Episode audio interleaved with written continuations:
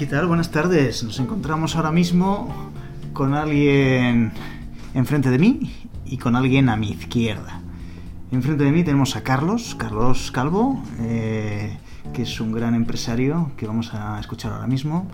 Tenemos a mi izquierda a una gran empresaria que es Gemma Pucheu, catalana. Me están haciendo la señal de la cruz, son gente, gente Creyente. creyente.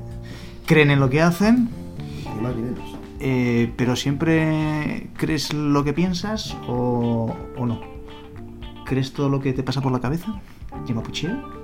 No, uh, si pensara en creerme todo lo que se me pasa por la cabeza, ¿Y dices todo lo que piensas? un buen porcentaje, eso sí. ¿Qué es lo último que has pensado y no has dicho? Y, te, y que te, te has guardado para ti.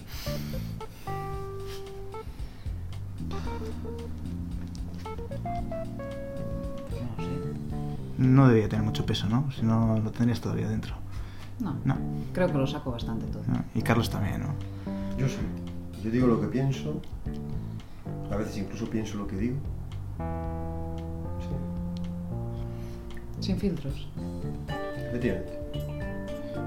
Estábamos hablando, de hecho, hace un momentito de, de que tenemos que tener además cuidado con nuestra ironía, que jugamos mucho con ella.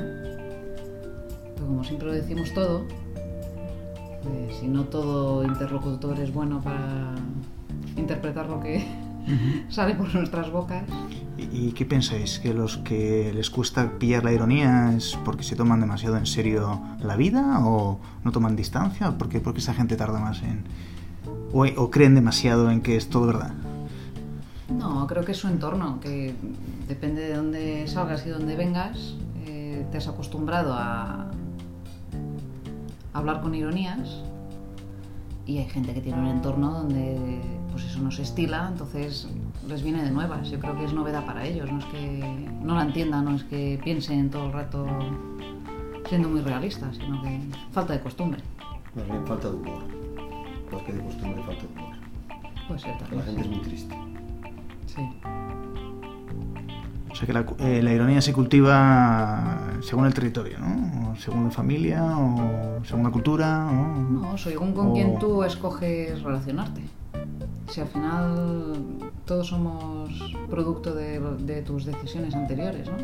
Si decides relacionarte con gente que, que tienen más humor y que usan más la ironía, Muy bien.